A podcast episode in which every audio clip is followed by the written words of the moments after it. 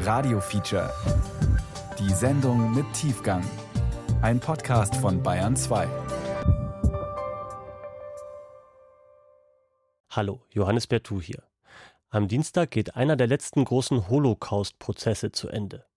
In Itzehoe steht Irmgard Furchner vor Gericht. Furchner ist heute 97 Jahre alt. Während der letzten Jahre des Naziterrors war sie Sekretärin des Kommandanten des Konzentrationslagers Stutthof im heutigen Polen. Vor Gericht geht es um die Frage, hat sich Furchner als Sekretärin mitschuldig gemacht am Mord an über 11.000 Menschen? Wusste sie, was in dem KZ vor sich geht? Diese Fragen haben auch unsere Reporterin Amy Liebowitz umgetrieben und sie hat sich auf die Suche nach Antworten gemacht. Zusammen mit dem jungen Anwalt Onur Özata, der die Nebenklage vertritt. Beide haben eine ganz persönliche Verbindung zum dunkelsten Kapitel der deutschen Geschichte.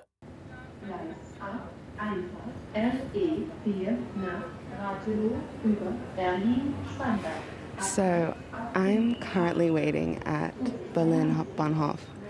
There's something about this place for me that is where all my adventures seem to start. I've been to Germany quite a few times, which is pretty strange for an Australian. But this place keeps bringing me back. I have a ritual at this station a particular counter and coffee place. I know the platforms and the exits. Ich habe ein Ritual am Berliner Hauptbahnhof. Ich gehe immer zum gleichen Kaffeestand. Ich weiß, wo die Gleise sind und wo die Ausgänge. Irgendwie kann ich mich damit identifizieren, dass Berlin eine fast komplett wieder aufgebaute Stadt ist.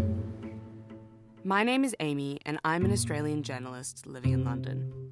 Mein Name ist Amy Liebowitz. Ich komme aus Australien, aber lebe derzeit in London. Viele meiner Vorfahren sind im Holocaust ermordet worden. Doch einige haben überlebt. Wie mein Großvater Leo, dessen Heimatdorf in der heutigen Ukraine liegt. Als Teenager überlebte er Konzentrationslager in Polen und Österreich. Später wanderte er nach Sydney aus. Meine Großmutter Shirley kommt aus London. Viele ihrer Familienmitglieder sind in Bergen-Belsen umgekommen. Ich selbst bin vor fünf Jahren nach London gezogen. Over the years, I've followed the rise of the far right in Germany for BBC News and World Service, or Haaretz. Seit einigen Jahren berichte ich über das Erstarken der extremen Rechten in Deutschland für die BBC oder die israelische Zeitung Haaretz. Heute recherchiere ich zu einem Nazi-Verbrechen. Onur und die Nazis. Wie ein Anwalt gegen Nazi-Verbrecher von gestern und heute kämpft. Ein Radiofeature von Amy Liebowitz.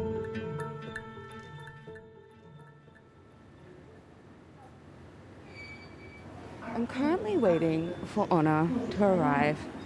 He's running slightly late, but I'm sure we'll get on the train. Tatsächlich ist Onur gar nicht zu spät, sondern hat uns ein Abteil besorgt. Yeah. Hold this. A photo of what? Of your backyard? Yeah, show me. Das ist Onur Özata. Er ist Anwalt und vertritt vor allem Opfer rechtsextremer Gewalt. Onurs Eltern stammen aus der Türkei, aber er selbst wurde in Berlin geboren und lebt immer noch dort.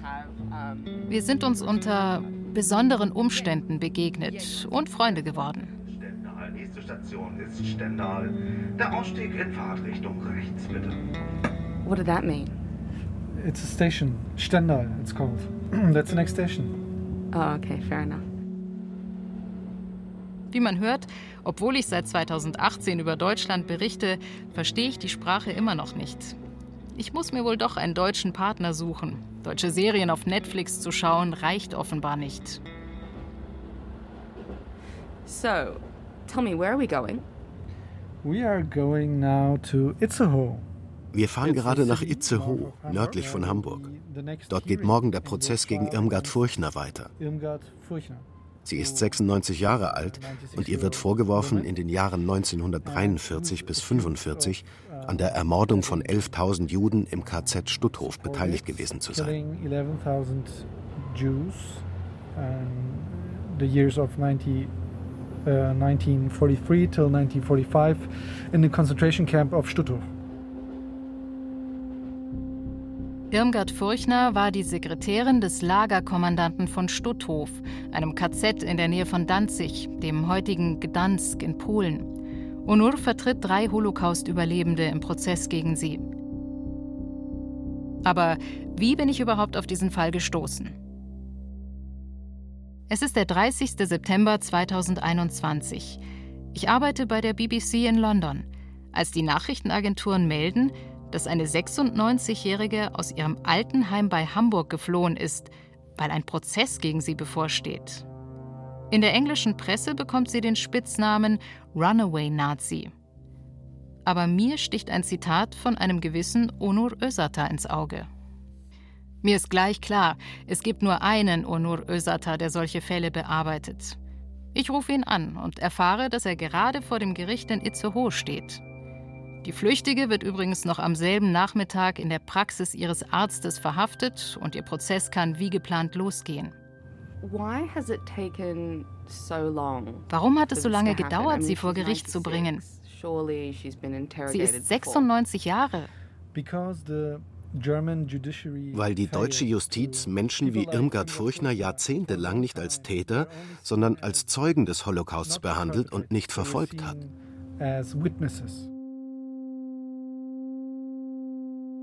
Wer aber ist diese Frau? Irmgard Furchner wurde 1925 in der Nähe von Danzig geboren. Nach der Schule machte sie eine Ausbildung bei der Dresdner Bank. 1943 wurde die Bankfiliale geschlossen und die 18-jährige Irmgard wurde die Sekretärin von Paul Werner Hoppe, dem Kommandanten des KZ Stutthof, ganz in der Nähe. Sie arbeitete dort bis zum Kriegsende und traf in dieser Zeit den 19 Jahre älteren SS-Offizier Heinz Furchtsam. Die beiden heirateten 1954, zogen nach Schleswig und änderten ihren Nachnamen in Furchner. Er starb 1972, sie zog 2014 in ein Pflegeheim. Irmgard Furchner wurde nie für ihre Rolle im KZ verfolgt, aber sie sagte als Zeugin gegen ehemalige Kollegen aus auch in dem Prozess, der ihren ehemaligen Chef Paul Werner Hoppe ins Gefängnis brachte. Doch Menschen wie Irmgard Furchner ließ die deutsche Justiz jahrzehntelang laufen. Uh, die Strafverfolgungsbehörden haben lange Zeit nur die Elite der Nazis als wahre Täter sehen wollen. Leute wie Hitler, Himmler, Göring und so weiter. Aber nicht die vielen anderen, die bei der systematischen Ermordung der europäischen Juden geholfen haben. Zum Beispiel wurden KZ-Wachen als ganz normale Soldaten angesehen, die nur Befehle befolgt hätten. Man wollte sie einfach nicht verfolgen. Man wollte im Gegenteil einen Schlussstrich ziehen. So nach dem Motto, lasst uns den Holocaust lieber vergessen und weitermachen. Sechs Millionen ermordete Juden, egal, weitermachen.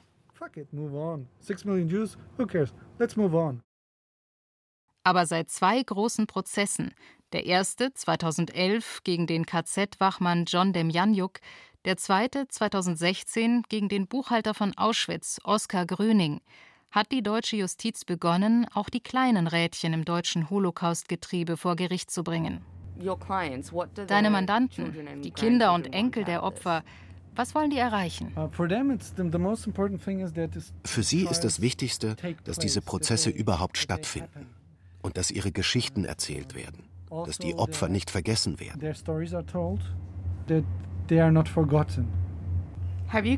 Begegnest du manchmal Menschen, die finden, man sollte die Vergangenheit lieber ruhen lassen?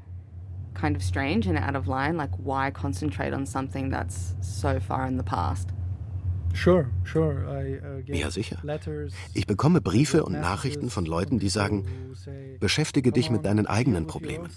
Geh zurück in die Türkei. Was machst du hier in Deutschland?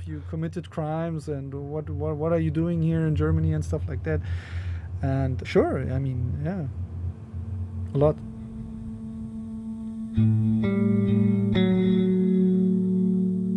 Onurs Eltern kamen in den 80er Jahren nach Deutschland, nachdem sein Vater vom Regime wegen seiner Tätigkeit als Übersetzer verfolgt wurde.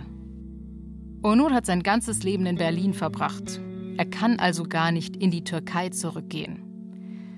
Aber manchmal frage ich mich schon, Warum macht er bei so vielen Verfahren gegen Nazis mit, die ihn nicht nur den Schrecken der Vergangenheit aussetzen, sondern auch neuem Hass?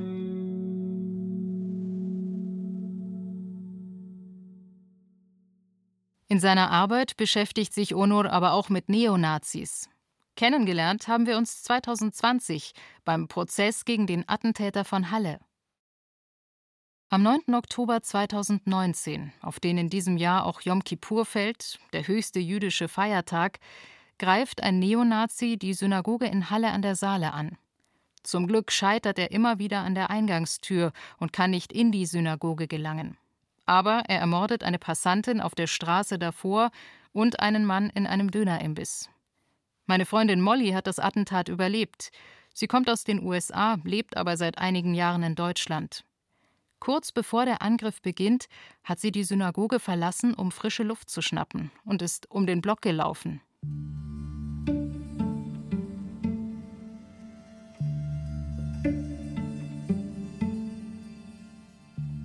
Spät am Abend, vor Prozessbeginn gegen den Angreifer, hängen Molly und ich in ihrem Hotelzimmer ab. Wir bestellen Pizza, hören laute Musik, telefonieren mit ihrer Familie in den USA und gehen ihre Aussage für morgen vor Gericht durch. Also, was passiert morgen im Zeugenstand? Um, so I feel like that is the most nerve-wracking part because it's a little bit unknown, right? So like I das Nervenaufreibende daran ist die Ungewissheit. Ich kenne den Ablauf und alles, aber der Richter oder die Anwälte könnten Fragen stellen, auf die ich vielleicht nicht vorbereitet bin.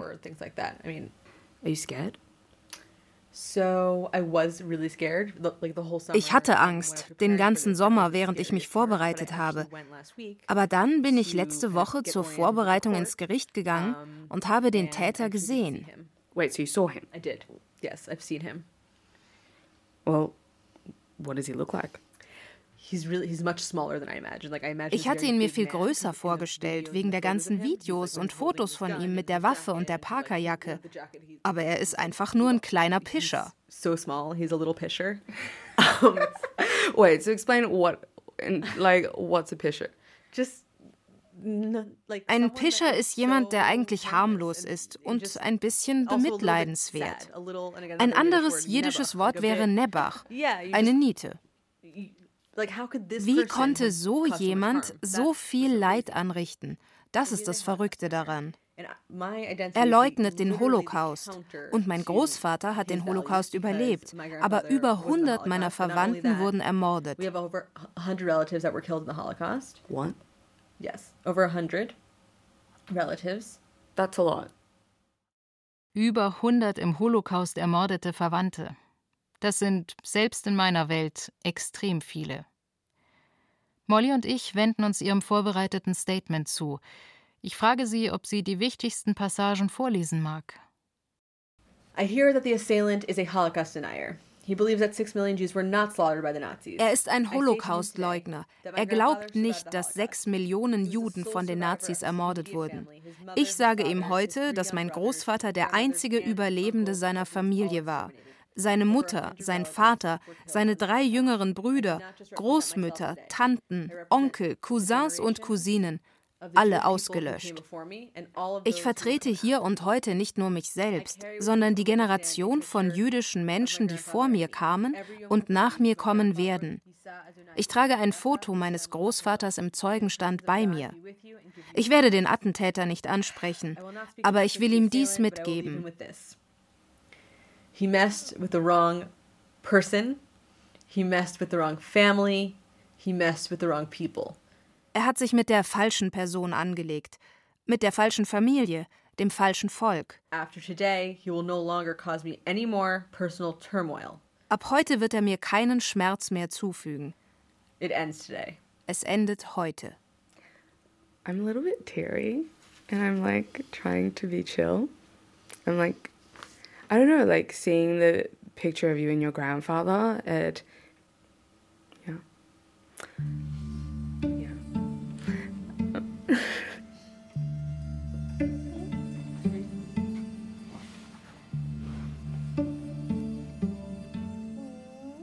Ich muss gestehen, ich bin hier diejenige, die anfängt zu weinen. Molly tröstet mich. Es war einfach die Art, wie sie ihr Statement vorgelesen hat, so klar und mit fester Stimme. Man denkt nicht, dass einem selbst oder einem geliebten Menschen so etwas passieren könnte. bis es doch passiert. Ich bin dankbar, dass ich sie begleiten darf. It's really great that I. Diese Geschichte ist unsere gemeinsame Geschichte. Aber er hat keine Ahnung, wie tief das geht. Das ist unantastbar. Darin liegt unsere Kraft.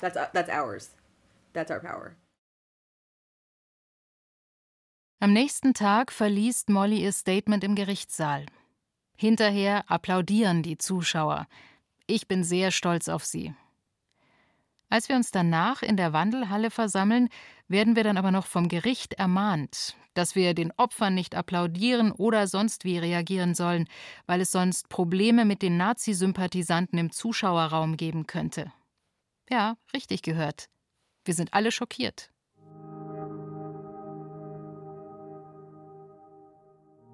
Genau da treffe ich Onur zum ersten Mal. Als Nebenklägeranwalt vertritt er die beiden Besitzer des Dönerimbisses, den der Attentäter nach der Synagoge angegriffen hat. Onur fällt sofort auf. Er ist zu jung und sieht zu gut aus für dieses Umfeld. Wenn ich an Nazi-Jäger denke, dann stelle ich mir ältere weiße Männer vor, in Büros vollgestopft mit Bücherschränken und Ledersesseln vielleicht. Onur ist wahrscheinlich der jüngste Anwalt an diesem Tag und vor allem die einzige Person mit Migrationshintergrund. Ich interviewe ihn und er erzählt mir, dass er bei so wichtigen Prozessen dabei war wie gegen den NSU oder Oskar Gröning, den Buchhalter von Auschwitz. Wir vereinbaren, in Kontakt zu bleiben. Und deshalb begleite ich Onur im Oktober 2021 beim Prozess gegen Irmgard Furchner. Onur geht durch einen gesonderten Eingang in den Gerichtssaal, während ich mit den anderen Journalisten auf die Pressegalerie gehe. Wir warten. Die Stimmung ist aufgekratzt. Alle hoffen, dass die Angeklagte heute aussagt. Dann wird Irmgard Furchner im Rollstuhl in den Saal geschoben. Sie trägt eine rote Daunenjacke, eine passende Baskenmütze, einen geblümten Schal und Sonnenbrille. Ich frage mich, was da an ihrem Handgelenk leuchtet. Dann wird mir klar, sie trägt ein elektronisches Armband. Sie sieht aus wie eine ganz normale Großmutter. Und genau das ist der Punkt. Als die Verhandlung beginnt, sehe ich, wie Onur mit dem Richter eine Diskussion anfängt. An seinem Tonfall und seinem Gesichtsausdruck merke ich, dass er frustriert ist. Was ist das Problem? Nach der Verhandlung stürzen sich die Journalisten auf ihn. Eine Fernsehreporterin vom NDR fragt ihn nach seiner Konfrontation mit dem Richter. Mehrere Nebenklagevertreter haben die Strafkammer scharf dafür kritisiert, dass ein Anwalt, der drei Überlebende des KZs vertritt, keine Eröffnungserklärung abgeben durfte. Wir verstehen unsere Rolle nicht als äh, passive Statisten, sondern wir möchten natürlich auch was sagen. Wir möchten bestimmte Dinge einordnen und das auch jetzt zu Beginn des Verfahrens. Und ähm, dies hat das Gericht verhindert. Dies will es nicht hören. Es will unsere äh, Einschätzung der Dinge nicht hören und das ist ähm, befremdlich. Nach seinem Fernsehinterview suchen wir uns eine ruhige Ecke. I've never experienced such an attitude. So eine Ablehnung habe ich noch nie vor Gericht erlebt. Bei allen Verfahren bisher konnten wir als Anwälte der Holocaust-Überlebenden Statements abgeben. Und genau so sollte es auch sein, denn es ist unsere Aufgabe, ihre Geschichten zu erzählen. We are here to represent them and to tell their stories. Hinterher nimmt uns ein Kollege von Onur nach Hamburg mit. Ich frage Onur nach seinen Mandanten und ob er schon mal in Litauen war, wo zwei von ihnen wohnen. I've been there, yeah, sure. Klar, ich habe da meine Mandanten getroffen. Und du? Nein, aber meine Familie stammt von dort. Wir sollten da zusammen hinfahren und meine Mandanten treffen. I mean, yeah, maybe. Mein Vater kommt aus Südafrika und ich glaube, 75 Prozent der Juden dort stammen ursprünglich aus Litauen. Das kann sein. Vilnius wurde früher Jerusalem des Nordens genannt. Es gibt dort eine große jüdische Tradition. Onur erzählt mir noch, dass er seine Mandanten gerne besucht, weil es ihm hilft, die Fälle besser zu verstehen und Statements zu schreiben. Wenn ich also seine Arbeitsweise kennenlernen will, müssen wir nach Litauen fahren. Unser Terminkalender für Litauen ist vollgepackt. In Vilnius wollen wir Onurs Klientin Fanie Brankowskaja besuchen und besser verstehen, wie ihre Familiengeschichte mit dem KZ Stutthof und Irmgard Furchner verbunden ist. An unserem ersten Abend schlendern wir durch die Stadt, reden über den Fall und ich bereite mich auf das Interview vor. Ich bin nervös, denn das Interview mit Fanje macht mir bewusst, was ich verpasst habe. Ich bin umgeben von Holocaust-Überlebenden aufgewachsen, aber ich habe nie genug Fragen gestellt. Jetzt habe ich noch mal die Chance. Aber was kann ich aus einer 99-Jährigen rausholen?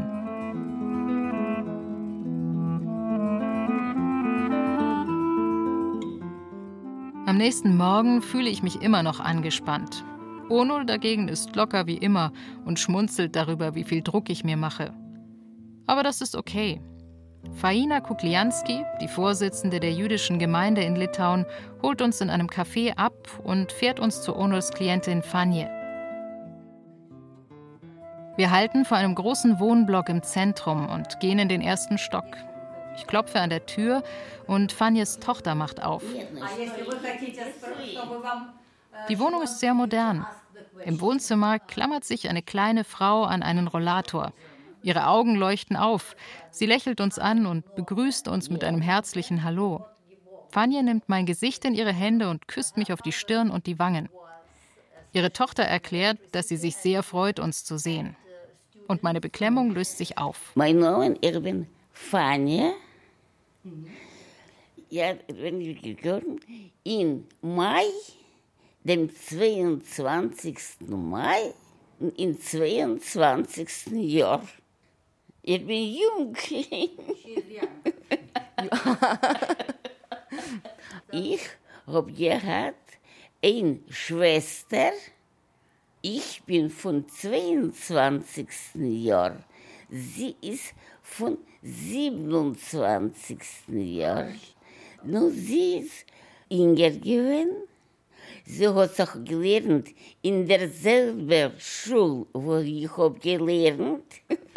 Can you please tell me a bit about Wie war es in der jüdischen Gemeinde in Vilnius aufzuwachsen? Vilnius, how did you participate in Jewish life? Meine die Familie, ja, ist gewesen verbunden mit, der, mit dem jüdischen Kulturleben in Vilna. Und meine Lehrer sind gewesen berühmte Menschen von Vilna. In die Scouten sind gewesen ich Wer hat geschrieben in die Zeit, in Zeitschrift? Ich war Mitglied bei den jüdischen Pfadfindern. Damals stand in der Zeitung, es gebe nur litauische und polnische Pfadfinder. Aber ich habe immer gesagt, nein, wir sind jüdische Pfadfinderinnen. Wir haben Langstreckenläufe gemacht und waren viel zu Fuß unterwegs. Fania wuchs behütet von der jüdischen Gemeinde auf. Onur will wissen, wann sich das änderte.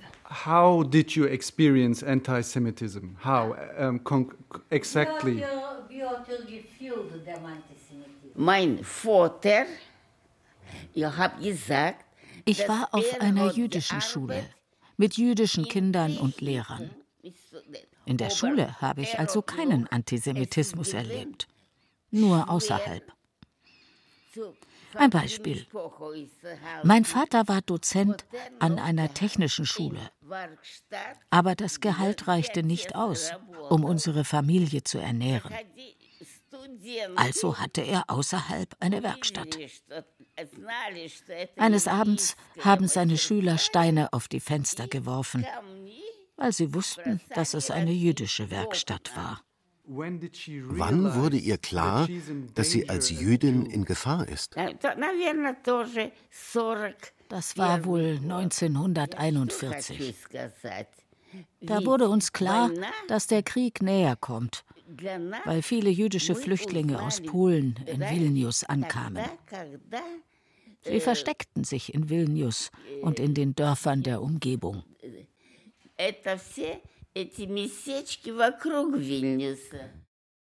Es war Fanjes letztes Schuljahr, als der Krieg nach Vilnius kam. Ihre Mutter war zum Markt gegangen, um Essen für ihre Abschlussfeier einzukaufen und brachte schlimme Nachrichten mit. Die Nazis besetzten die Stadt im Juni 1941 und die lokalen Behörden zwangen die jüdischen Bewohner ins Ghetto umzuziehen. Do you remember when you were forced to move into the Vilna Ghetto? In den ersten Tagen nach der Besetzung kam die Polizei und durchsuchte unsere Wohnungen nach Wertgegenständen wie Radios oder Nähmaschinen. Wir mussten dann ins Ghetto umziehen. Dafür mussten wir nur über die Straße gehen, weil wir ohnehin an der Grenze zum Ghetto wohnten. Ich erinnere mich daran, dass die Menschen geschrien und geweint haben. Die Mutter eines Klassenkameraden von mir schaute aus dem Fenster, um zu sehen, was da los war. Und sie erkannte uns, wie wir da auf der Straße standen. Sie bot uns an, ein Zimmer in ihrer Wohnung zu beziehen. Ich war so froh, dass wir zusammenbleiben und bei Leuten wohnen konnten, die wir kannten. Fanje wurde Mitglied der Vereinigten Partisanenorganisation, die später vom Schriftsteller Abakovna geleitet wurde. Die Gruppe versteckte Partisanen vor den Nazis, sammelte Informationen, sprengte eine Munitionslieferung in die Luft. Sie trainierten den Umgang mit Waffen und bastelten Sprengkörper. Fanjes Pfadfinderfähigkeiten waren ihr sicher eine Hilfe. Und dann eines Tages bekam sie die Chance, aus dem Ghetto zu fliehen.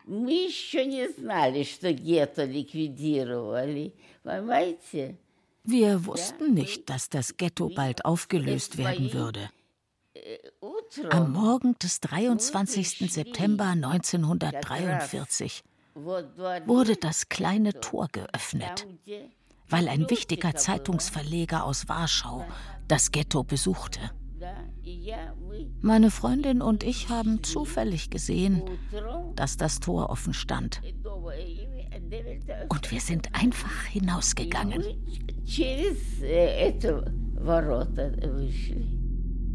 Fanje und ihre Freundin hatten Glück. Was sie nicht wussten, am nächsten Tag wurde das Ghetto geräumt. Die 99-Jährige wird müde, also beenden wir das Interview und verabschieden uns. Die Begegnung mit Fanje wird mich noch lange beschäftigen. Als nächstes wollen wir uns das ehemalige Ghetto anschauen. Das ist Daniel Gurewitsch. Seine Vorfahren haben den Holocaust in Litauen überlebt. Er führt uns durch das Ghetto. So historically this uh, neighborhood, this area of, of the large ghetto wasn't vor dem Zweiten Weltkrieg haben in diesem Viertel 4000 Menschen gelebt, aber nur die wenigsten waren Juden. Als die Nazis beschlossen, hier das Ghetto einzurichten, mussten die ursprünglichen Bewohner wegziehen und in die Wohnungen von 4000 wurden fast 30.000 Menschen gepfercht. Das war der Anfang von zwei Jahren Überlebenskampf, Zwangsarbeit und Hunger. Diese Zustände führten zum Erstarken des Widerstands.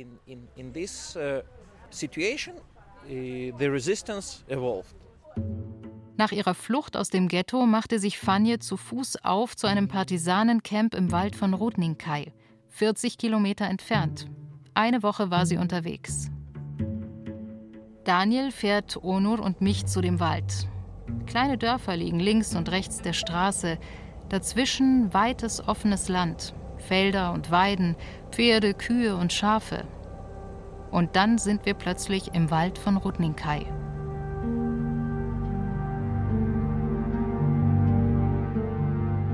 Die Bäume stehen dicht. Die letzten Strahlen der Sonne fädeln sich durch das Geäst, als würden sie nach uns greifen wollen. Daniel lenkt den Wagen nach links auf einen Pfad, dann hält er an. Der Boden ist feucht und federt unter einer dicken Schicht aus Blättern und Moos. Hier haben sich Fanje und die anderen Partisanen einst versteckt. Es riecht frisch und ich höre ein Summen, als würden die Bäume vibrieren. Wir folgen Daniel den Pfad hinunter. Zwischen ein paar Felsblöcken schaut plötzlich ein Versteck aus dem Boden hervor. Wir steigen in die kalte Grube hinunter. So here we speak about partisan dugout, which is a luxury version of a hiding place in the forest. Das hier ist ein Unterstand der Partisanen, also sowas wie die Luxusversion eines Verstecks im Wald für 10 bis 15 Personen. Hier drin haben sie Feuerstellen oder kleine Heizöfen betrieben. Denn im Winter war es oft minus 20 Grad. In diesem Camp gab es mehr als 20 von diesen Unterständen. Dies ist der erste am Weg. Daniel erzählt uns, dass die Nazis nicht genug Truppen hatten, um das Gebiet zu durchkämmen also überließen sie es Kollaborateuren. Aber auch das reichte nicht aus. Die Nazis hatten Angst vor dem Widerstand der jüdischen Partisanen. Es gibt Geschichten über Angriffe auf Zugstrecken. Fanje war Teil dieses Widerstandes.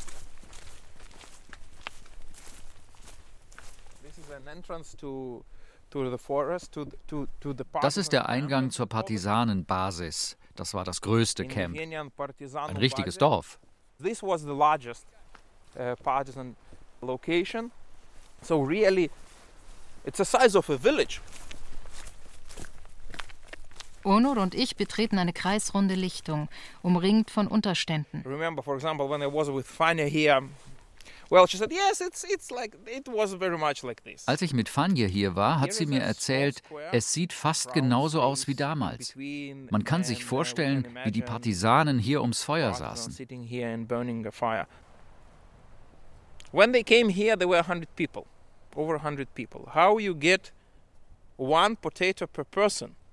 Anfangs lebten 100 Leute hier. Wie besorgt man mitten im Krieg auch nur eine Kartoffel für jeden, also 100 Kartoffeln oder 100 Scheiben Brot und das jeden Tag? Die Partisanen blieben hier ja fast ein Jahr. Wow. When I talked to to Fania, I remember her saying, that the most constant feeling from the war is, is hunger. Fanje hat mir erzählt, dass sie sich aus dem Krieg vor allem an den Hunger erinnert. Die Partisanen haben die umliegenden Dörfer geplündert. Die Dörfler beschwerten sich bei den Nazis. Die Nazis gaben den Dörflern Waffen. Es gab Gefechte. Menschen wurden getötet. Es war hart für alle Seiten. Von Ende 1943 bis Frühling 1945 lebten hier Menschen. Sie haben viel zusammen durchgemacht und sind sich sicher sehr nahe gekommen. There was a very interesting thing. They used to call it my my partisan husband or my partisan wife. Manche Leute hier hatten eine sogenannte Partisanenehefrau oder einen Partisanenmann. Es bildeten sich Paare und sogar Babys wurden hier geboren. Auf dem Weg zurück zum Auto denken Onur und ich darüber nach, wie das Leben hier wohl war. Can you imagine surviving in such a space? No, not really. It's very humbling to es macht sehr nachdenklich zu sehen, unter welchen Umständen die Menschen hier überlebt haben. Ohne Vorräte, Essen oder sanitäre Anlagen. Immer in Angst, dass man gefangen genommen oder getötet wird. Ich kann mir das wirklich nicht vorstellen. No, it's not. I can't imagine how that must have been. Und du als Vater, kannst du dir vorstellen, hier ein Kind großzuziehen? No, of course not. No. Nein, auf keinen Fall. It's astonishing. You feel a bit abandoned here. Man fühlt sich, als hätten einen alle verlassen und man muss hier alleine überleben irgendwie. Yeah. Everyone left you and you have to stay alive somehow.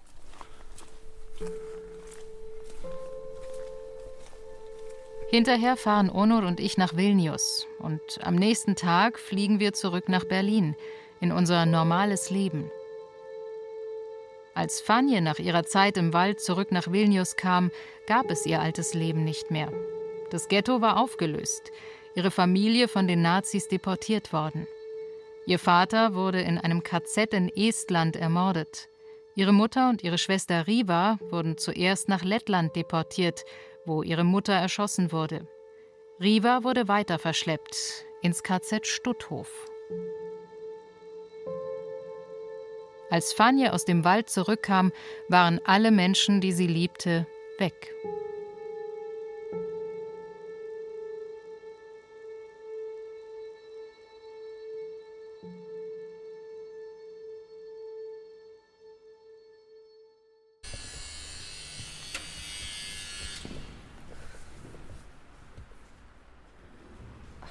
Always forget how heavy this door is.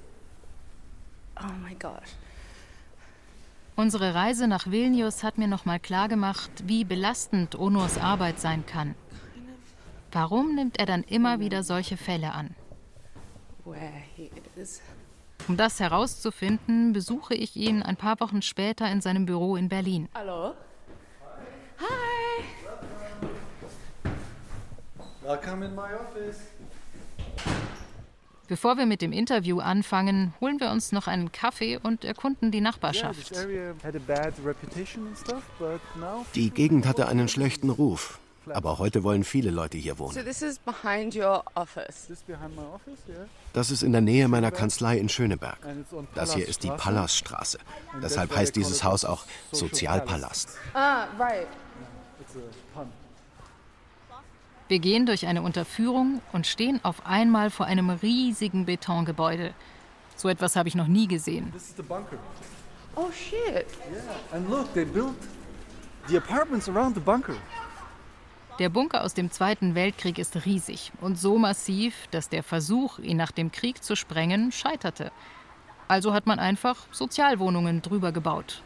And behind this building there is the Kammergericht. Und hier ist das Kammergericht, das höchste Gericht in Berlin. Während der Nazizeit arbeitete Roland Freisler hier, der viele Widerstandskämpfer zum Tode verurteilt hat. Und er wurde hier auch getötet. Es gab einen Luftangriff. Freisler wollte noch eine Akte aus seinem Büro holen und wurde dabei von einer Bombe getötet.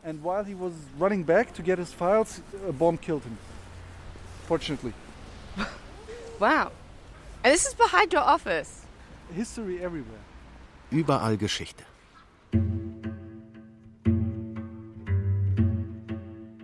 Onur sieht den langen Schatten der deutschen Geschichte nicht nur über Plätzen und Gebäuden. Er hat ihn auch während seiner Kindheit in dieser Gegend immer wieder gefühlt.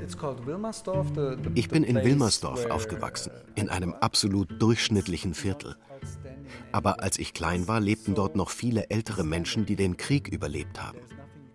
Auf unserer Etage lebte links von uns ein sehr altes Ehepaar und rechts von uns ein sehr altes Ehepaar. Eine Nachbarin, ich nenne sie Frau G., war immer sehr nett zu mir. Ihr Mann war gestorben. Meine Eltern waren geschieden, meine Mutter hat viel gearbeitet und ich habe öfter meine Schlüssel verloren oder war alleine. Und dann habe ich bei ihr rumgehangen. Wir haben gespielt und uns unterhalten. Can you describe her for me? What did she look like? She always had skirts. Sie trug immer einen Rock, Brille und ihre weißen Haare kurz. Alles war immer sehr ordentlich und sauber. Genau wie man sich eine Großmutter vorstellt. Her.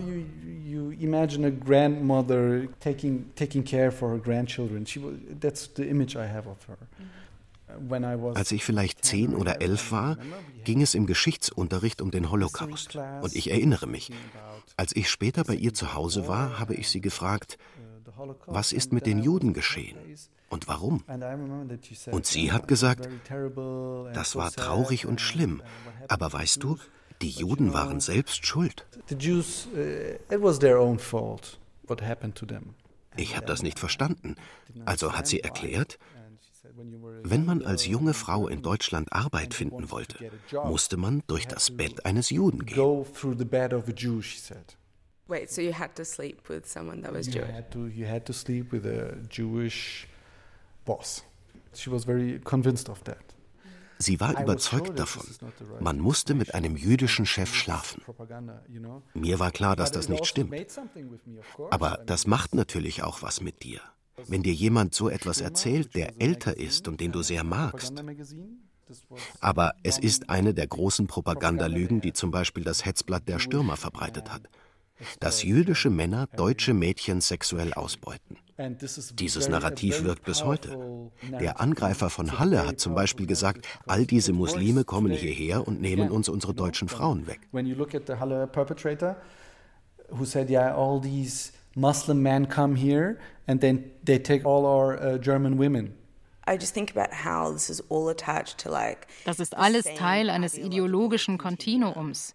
Klar sind Nazis und Neonazis nicht dasselbe, aber es gibt Verbindungen.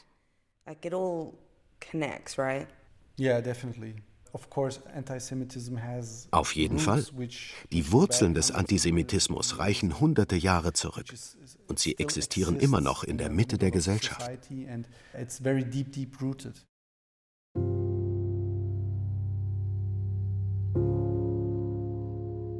Als Anwalt mit türkischer Herkunft ist sich Onur der Gefahr durch Rassismus besonders bewusst. Er selbst wurde zwar nie körperlich von Rechtsextremen angegriffen, aber er wuchs in den 90er Jahren auf, als Neonazis türkische Familien in ihren Häusern verbrannten. Das Gefühl, zu einer Gruppe zu gehören, die Hass und Gewalt ausgesetzt ist, hat ihn geprägt. Als ich mein Mikrofon einpacke, sagt Onur noch zu mir, wenn du meine Arbeitsweise in solchen Fällen kennenlernen willst, dann solltest du nach Stutthof fahren. Onur hat das KZ vor ein paar Jahren selbst besucht, um Akten einzusehen und das Gelände kennenzulernen.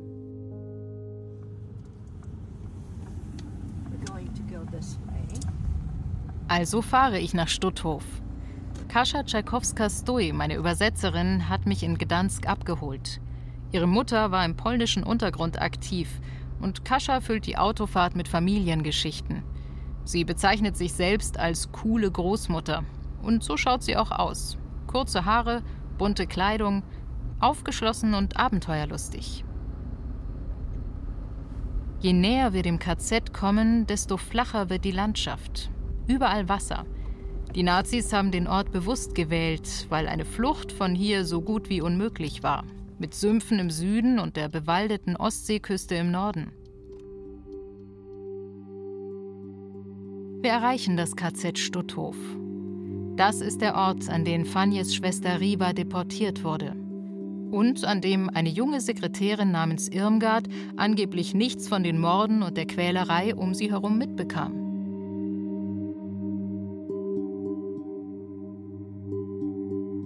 Dr. Danuta Driva, die Chefarchivarin, empfängt uns.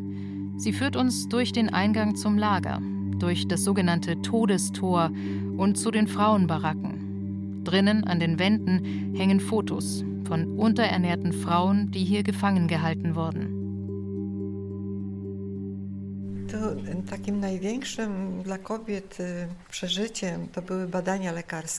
Eine der Foltermethoden, der die Frauen ausgesetzt waren, war die medizinische Untersuchung nach ihrer Ankunft. Sie mussten sich ausziehen und jedes Körperteil wurde genauestens untersucht. Ob sie schwanger waren, ob sie ihre Periode hatten oder ob sie Wertgegenstände in ihren Körpern versteckt hatten. Es war nicht nur erniedrigend, sondern auch sehr schmerzhaft. Dr. Danuta Drewer erzählt, dass die Frauen hier im KZ kontinuierlich erniedrigt, missbraucht und gefoltert wurden. Vor allem, weil Frauen Kinder zur Welt bringen können, neues jüdisches Leben. Man kann in ihren Fotos und Briefen sehen, welche Todesangst die Frauen hier erlitten. Ich frage Danuta Driva, ob sie mir zeigen kann, wo Fanjes Schwester Riva untergebracht war. Aber diese Baracken sind abgebrannt. Als die Nazis das KZ gegen Ende des Krieges evakuieren mussten, haben sie die Unterkünfte der jüdischen Gefangenen angezündet. Aber das Gebäude der Lagerverwaltung steht noch. Dort sind heute die Büros der Mitarbeiter der Gedenkstätte. Wir gehen in den ersten Stock. Das Treppengeländer wurde von Häftlingen hergestellt, erzählt Mikascha, wie auch das Parkett und die Stufen. In einem Raum hat Danuta Driva einige Dokumente für mich auslegen lassen. Über jede Person, die nach Stutthof kam, wurde eine eigene Akte angelegt. Darin stand der Geburtstag, Name, Nationalität und das Datum der Ankunft. Dann bekam jeder Häftling eine Nummer. Aber in Stutthof wurden die Nummern nicht eintätowiert, sondern in die Akte eingetragen. In diesem Band hier sehe ich den Namen von Riva, Fanjes Schwester. Ist das hier ihre Häftlingsnummer? In der ersten Spalte steht ihre Nummer 60805 und in der zweiten ihr Name Jochles Riva. Sie kam am 9. August 1944 hier in Stutthof an. Nach der Räumung des Ghettos von Vilnius wurde sie zuerst ins KZ Riga Kaiserwald deportiert und dann hierher. Es gibt keine Einträge, was mit Riva danach geschah. Vielleicht wurde sie zur Zwangsarbeit in ein Außenlager verschleppt, Gräben ausheben. Vielleicht ist sie dort an harter Arbeit und Unterernährung gestorben. Vielleicht starb sie auf einem Todesmarsch. Wir haben darüber keine Informationen. In der nächsten Spalte steht, dass sie eine politische Gefangene war. Aber sie war doch erst 17.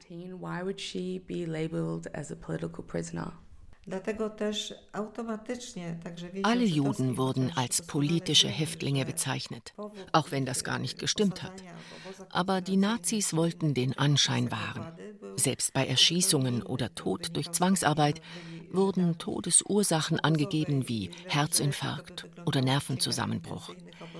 Also war vielleicht die Einstufung als politische Gefangene auch eine Art, den Schein zu wahren co oczywiście tutaj w tym przypadku nie miało żadnego znaczenia. Nachdem wir Rivas Akte durchgegangen sind, führt mich Danuta Driva in das Büro, in dem Irmgard Furchner als Sekretärin gearbeitet hat, für den Lagerkommandanten Paul Werner Hoppe. Der Job, für den sie sich heute vor Gericht verantworten muss. So the Stutthof Museum kindly let me go into the commander's room and the secretary's room die Büros haben weiße Wände. Sie sind sehr sauber. Die Böden sind noch original. Irmgard Furchner sagt, dass sie nicht mitbekommen hat, was im Lager passiert ist.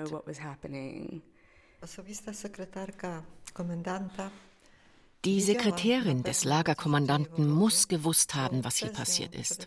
Denn die Fenster beider Büros gehen auf das Lager der jüdischen Häftlinge hinaus, wie man heute noch sehen kann.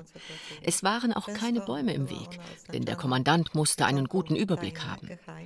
Außerdem stand ganz in der Nähe, etwa 500 Meter von hier, das Krematorium mit einem hohen Schornstein. Der Geruch war sogar im nahen Dorf Stuthow, heute Stutowo, noch so stark, dass sich die Menschen dort beschwerten. Ich setze mich an den Schreibtisch in dem Büro und sofort wird mir klar, von hier aus sieht man alles.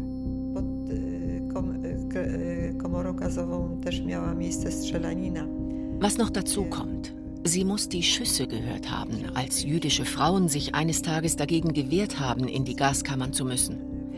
Die SS wurde eingesetzt und hat die Frauen durch das ganze Camp gejagt und auf sie geschossen. Und noch ein wichtiges Detail. Als Sekretärin war es ihre Aufgabe, jedes Dokument zu prüfen, das über den Schreibtisch ihres Chefs ging. Selbst streng geheime Dokumente musste sie öffnen und für ihren Chef vorbereiten. Sie wusste also, was hier um sie herum vorging. Jetzt, da ich an dem Ort war, wo Irmgard Furchner gearbeitet hat, kommt mir ihre Verteidigung sehr wackelig vor. Aber natürlich gilt sie als unschuldig bis zum Beweis des Gegenteils.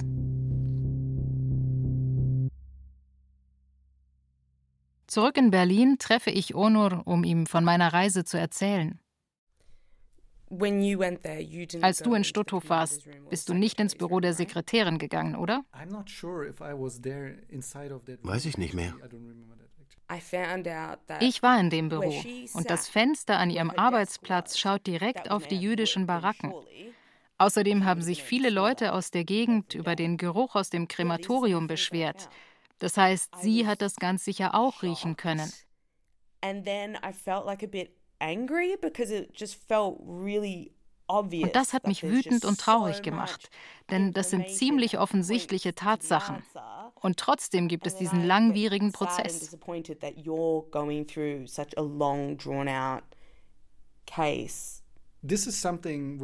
Man kann wirklich nicht leugnen, dass jeder, der dort länger als einen Tag war, wusste, dass Menschen dort ermordet werden. Durch Vergasen, Erschießen, Verhungern und so weiter. Aber was das Gericht auch herausfinden muss, war ihre Tätigkeit als Sekretärin wichtig genug, um als Beihilfe zum Massenmord gewertet zu werden. Bei einem SS-Wachmann, der Menschen mit der Waffe von der Flucht abhält, ist das ganz klar Beihilfe zum Massenmord. Aber reicht es auch aus, die Sekretärin des Lagerkommandanten gewesen zu sein? Is it enough to be the left hand of uh, or to be the secretary of the, uh, the Lagerkommandant? Do you feel any hat sich deine Perspektive auf diesen Fall in den letzten Monaten verändert? Leider sind wir einem Ergebnis noch nicht näher gekommen, uh, weil die Angeklagte ihre Aussage verweigert und ihre Beteiligung zu verschleiern versucht. Einerseits stehen wir also noch am Anfang. Andererseits haben wir viele Aussagen von Menschen gehört, die Stutthof überlebt haben.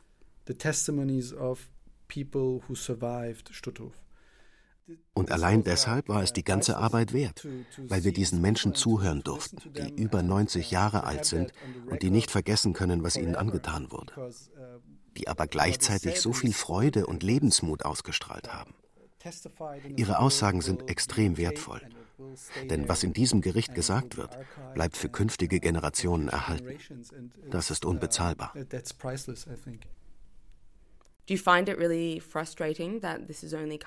Findest du es frustrierend, dass es so lange gedauert hat, bis Deutschland etwas unternommen hat? Ja, ich denke, das ist ein großes staatliches Versagen, dass wir eine Person anklagen müssen, die 96 Jahre alt ist. Und dass so viele Opfer und ihre Angehörigen nicht mehr da sind, weil es inzwischen 2022 ist. Alle diese Leute hätten Gerechtigkeit verdient, aber sie haben sie nicht bekommen, weil der Staat nur die Täter aus der ersten Reihe verfolgt hat, aber nicht die in der zweiten, dritten oder vierten Reihe. Those, those people who were uh, standing not in the first line, maybe, but in the second or third or fourth line. Und noch etwas beschäftigt mich. Deutschland ist stolz darauf, wie es seine Nazi-Vergangenheit aufarbeitet. Aber seit ich Onur bei seiner Arbeit begleite, habe ich das Gefühl, Deutschland tut nicht genug. Und ich fürchte, das ist nicht das letzte Mal, dass Onur einen solchen Fall bearbeiten wird. Do you think that you'll ever run out of this work? Uh, Wenn es um Menschen geht, die in KZs gearbeitet haben, dann ist meine Arbeit irgendwann vorbei weil ihre Zeit einfach abläuft. Aber wenn es um rechtsextreme Ideologie geht, die wird nicht einfach verschwinden, ohne dass wir etwas dagegen tun. Ohne dass der Staat etwas dagegen tut. I don't think that uh, this thing will just disappear uh, without us doing something against it, without the state doing something against it.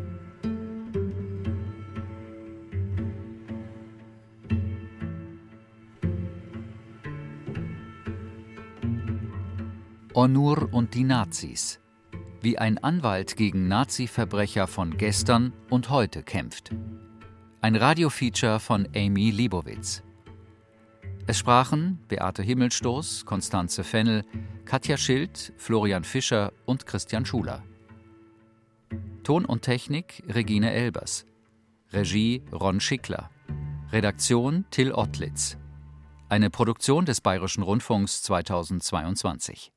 Übrigens, ein paar Monate nach unserer Reporterin Amy Liebowitz sind auch der Richter, die Staatsanwälte und Verteidiger nach Stutthof gereist, um das ehemalige KZ und das Arbeitszimmer von Irmgard Furchner zu besichtigen. In ihrem Abschlussplädoyer hat die Staatsanwältin Maxi Wanzen gesagt, durch den Besuch sei ihr klar geworden, dass Irmgard Furchner in Zitat erhöhter Position wie auf einem Wachturm das Morden in Stutthof gesehen haben muss.